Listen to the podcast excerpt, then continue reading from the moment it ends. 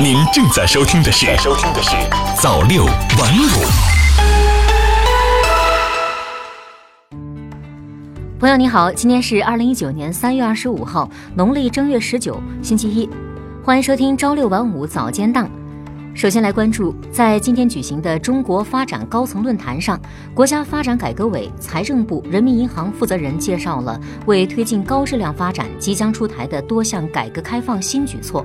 财政部部长刘昆表示，去年我国减税规模和占经济总量比重都已经跃居世界前列，今年还将减轻企业税收和社保负担近两万亿元。从四月一号起开始，制造业等行业的增值税税率将从百分之十六降到百分之十三，交通运输业、建筑业等行业的增值税税率将由百分之十降到百分之九。五月一号起，还将下调城镇职工基本养老保险单位的缴费比例，从百分之二十降到百分之十六。近日。在太平洋预定海域圆满完成中心六 C 卫星海上测控任务的远望五号船顺利停靠中国卫星海上测控部码头。作为任务中唯一的海上测控点，远望五号船各系统发现目标及时，捕获目标快速准确，发送数据完整有效，为任务成功做出了贡献。接下来再来关注。记者从三月二十一日响水天嘉宜化工有限公司爆炸事故现场指挥部二十四号召开的第三次新闻发布会上了解到，目前响水县成立了三月二十一日事故死者善后工作小组，对已经确定身份的遇难者上门与家属见面，开展安抚慰问，妥善安排来响遇难者家属的食宿，组织四十三名医疗人员照顾年纪较大的家属，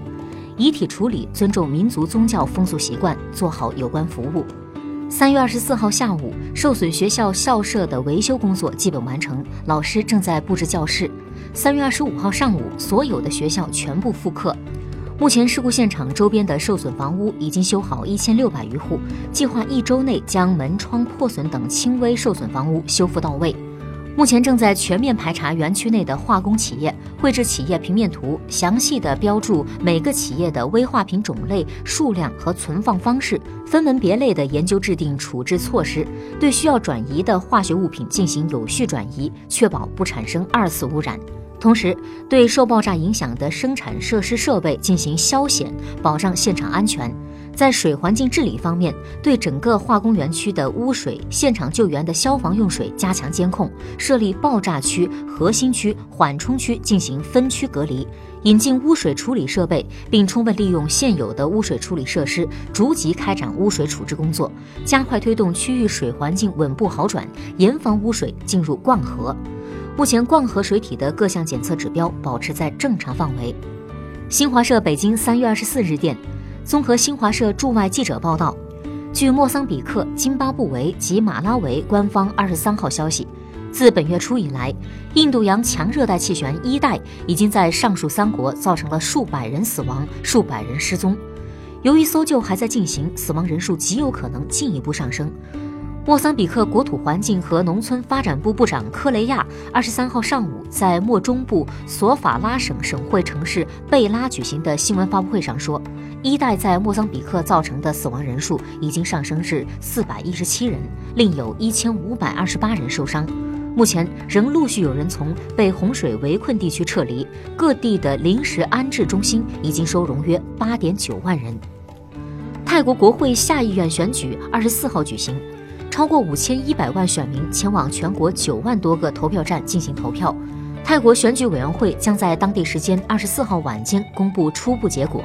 目前共有约八十个政党的一万多候选人竞争国会下议院议席。当选的下议院议员将与上议院议员一起选出新总理。民调显示，本次大会的投票率可能超过百分之八十，为近几十年来最高的一次。接下来再来关注二十三号。巴基斯坦在伊斯兰堡举行阅兵式，庆祝第七十九个巴基斯坦日。巴总理伊姆兰汗表示，巴基斯坦希望与所有的邻国建立良好关系。巴基斯坦多个军种和不同战区的部队进行了分列式表演，坦克、装甲车等也参加了检阅。中国人民解放军空军八一飞行表演队驾驶歼十战机进行了单机、双机和六机编队表演。并喷射出代表中巴两国国旗颜色的红、黄、白、绿彩烟。二十三号，一艘载有一千三百七十三人的挪威游轮“维京天空号”在该国西海岸发生了引擎故障，四台发动机一度只有一台运转。由于当时天气恶劣，游轮面临失控的危险。截至当地时间二十四号早晨，已经有约四百人被撤离到岸上，十七人被送往医院。最后再来关注体育方面的消息，体操单项世界杯多哈站北京时间今天凌晨结束。我国选手黎琦在女子平衡木比赛中夺得职业生涯首枚世界杯金牌，邹敬园则在双杠决赛中夺冠。至此，本站世界杯中国队共收获了三金一银。好的，以上就是今天朝六晚五早间新闻的全部内容了。我是立夏，感谢您的收听，咱们明天再见。